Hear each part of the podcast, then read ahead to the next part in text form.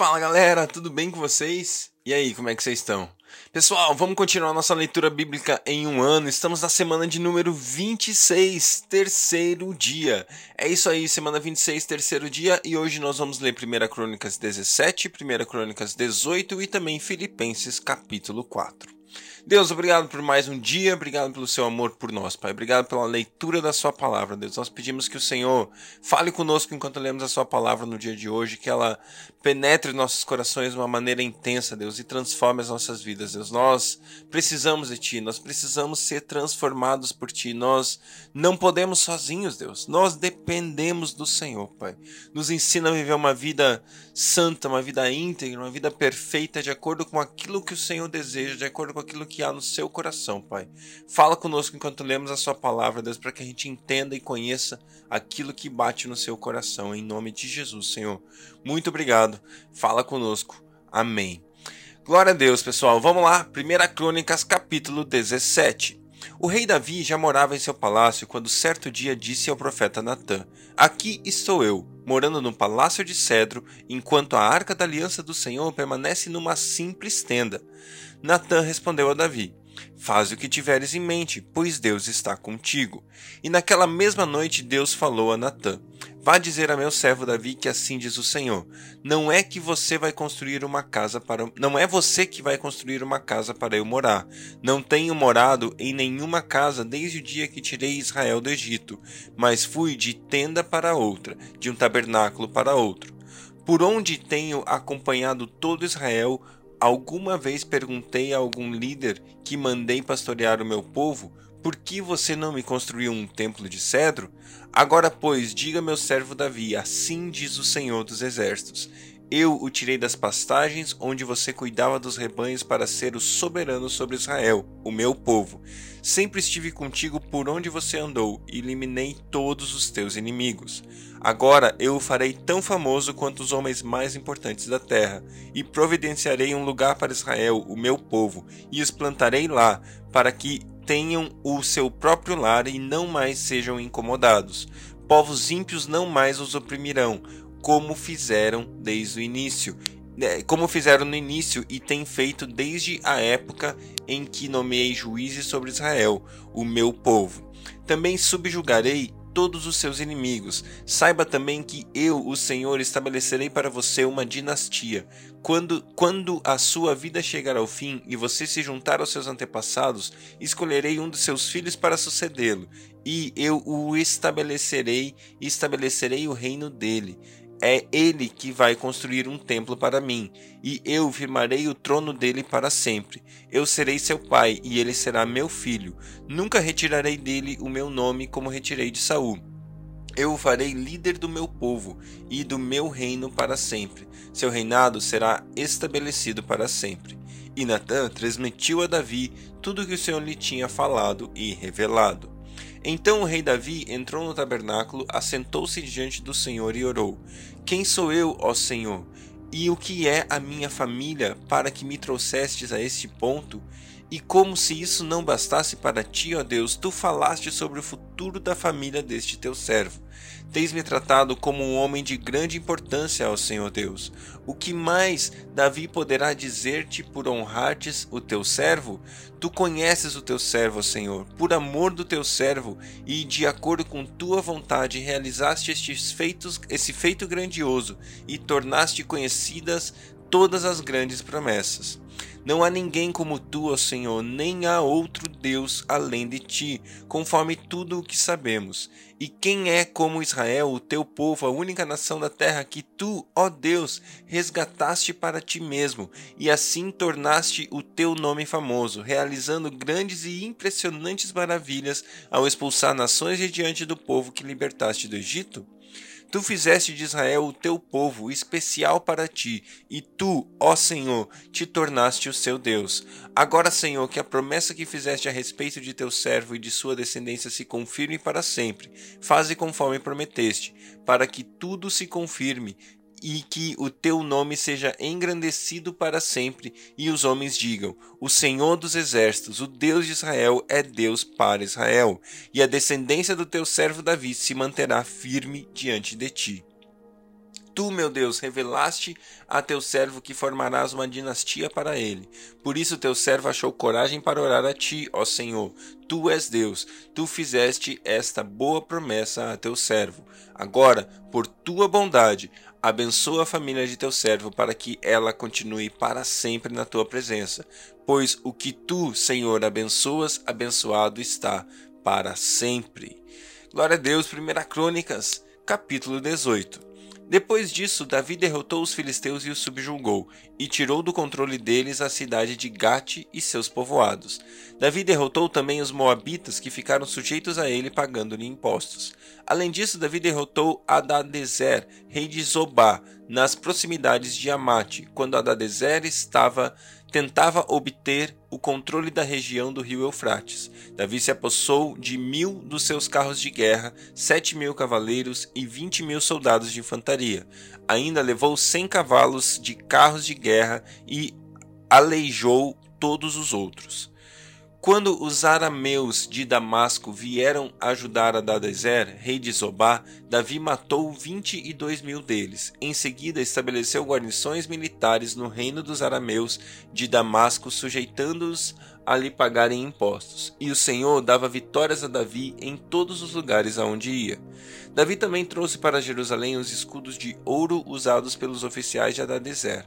De Tebá e Cum, cidades que pertenciam a Adezer, o rei Davi trouxe grande quantidade de bronze, que Salomão usou para fazer o tanque de bronze, as colunas e vários utensílios. Quando é, quando Tou, rei de Amate, soube que Davi tinha derrotado todo o exército de Adadezer, rei de Zobá, enviou seu filho Adorão ao rei Davi para saudá-lo e parabenizá-lo por sua vitória na batalha contra Adadezer, que tinha estado em guerra contra Tou. Quando com Adorão mandou todo tipo de utensílios de ouro, prata e bronze. O rei Davi consagrou esses utensílios ao Senhor como fizera com a prata e o ouro tomados de todas as nações: Edom e Moabe, os amonitas e os filisteus e Ameleque. Abissai, filho de Zeruia, derrotou 18 mil edomitas no Vale do Sal. Depois colocou guarnições militares em Edom, sujeitando todos os edomitas a Davi. O Senhor dava vitórias a Davi em todos os lugares aonde ia. Davi reinou sobre todo Israel, administrando o direito e a justiça a todo o povo. Joabe, filho de Zeruia, era comandante do exército. Josafá, filho de Ailude, era o arquivista real. Zadok, filho de Aitube, e Aimeleque, filho de Abiatar, eram sacerdotes. Salsa era secretário. Benaia, filho de Joiada, comandava os queretitas e os peletitas, e os filhos de Davi eram seus principais oficiais. Glória a Deus pela sua palavra.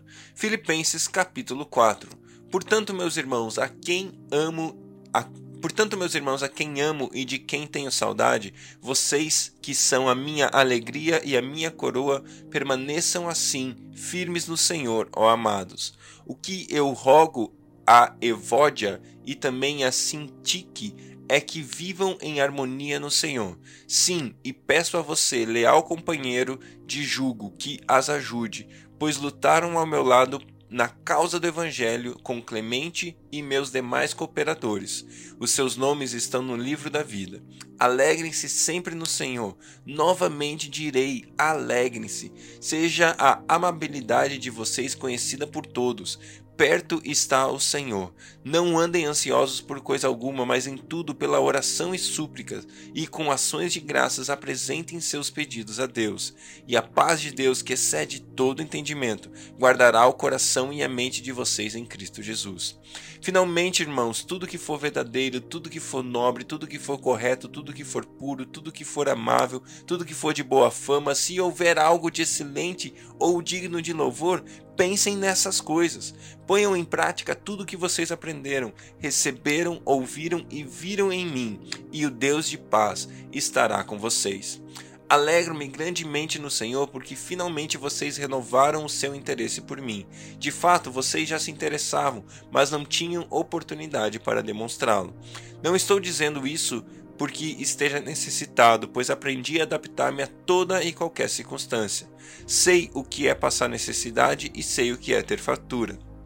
Aprendi o segredo de viver contente em toda e qualquer situação, seja bem alimentado, seja com fome, tendo muito ou passando necessidade. Tudo posso naquele que me fortalece. Apesar disso, vocês fizeram bem em praticar, em participar das minhas tribulações. Como vocês sabem, filipenses, nos seus primeiros dias do evangelho, quando parti da Macedônia, nenhuma igreja partilhou comigo no que se refere a dar e receber, exceto vocês. Pois estando eu em Tessalônia, vocês me mandaram ajuda não apenas uma vez, mas duas, quando tive necessidade. Não que esteja procurando ofertas, mas o que eu o que mas o que pode ser creditado na conta de vocês? Recebi tudo e o que tenho é mais que suficiente. Estou amplamente suprido, agora que recebi de Epafrodito os donativos que vocês fizeram em, é, eles são uma oferta de aroma suave, um sacrifício aceitável e agradável a Deus. O meu Deus suprirá todas as necessidades de vocês de acordo com as suas gloriosas riquezas em Cristo Jesus. A nosso Deus e Pai seja a glória para todos sempre. Amém. Saúdem a todos os santos em Cristo Jesus. Os irmãos que estão comigo enviam saudações. Todos os santos enviam saudações, especialmente os que estão no palácio de César. A graça do Senhor Jesus Cristo seja com o espírito de vocês. Amém.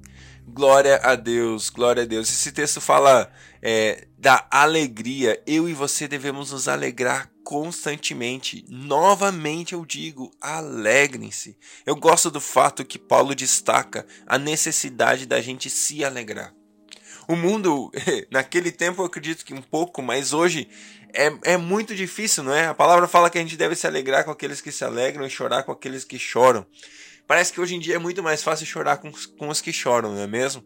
Alguém vem, fala algo para você e você, é verdade, é isso mesmo, a vida é muito dura, a vida é muito complicada, a vida é muito triste, a gente sofre demais, a gente luta demais e a gente joga uma vida de, de depressão, a gente joga uma vida de jogar as pessoas para baixo, a gente joga uma vida de. a gente vive uma vida de jogar as pessoas numa situação que não é a situação da alegria.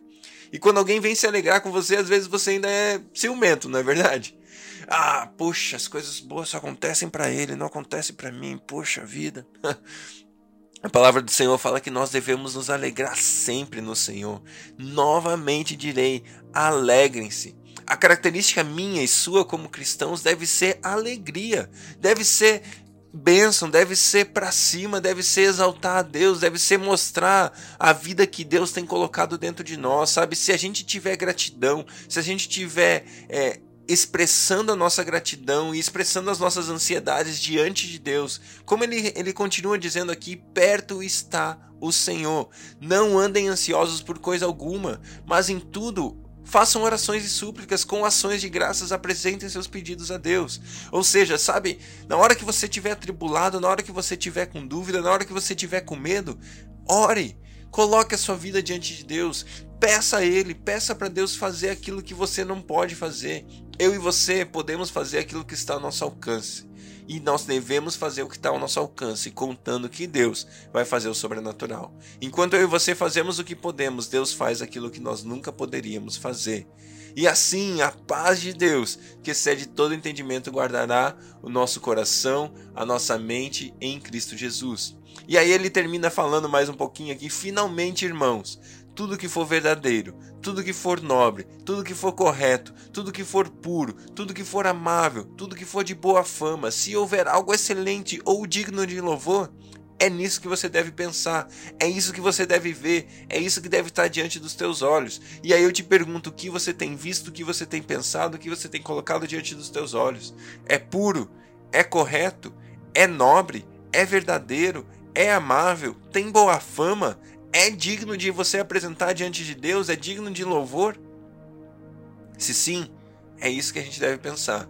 Se não, mano, mana, coloque diante dos seus olhos o que é verdadeiro, puro, nobre, correto, santo, amável, de boa fama, para que a, a glória de Deus se expresse em mim, se expresse em você de uma maneira ainda mais intensa. Que Deus abençoe o seu dia e até amanhã.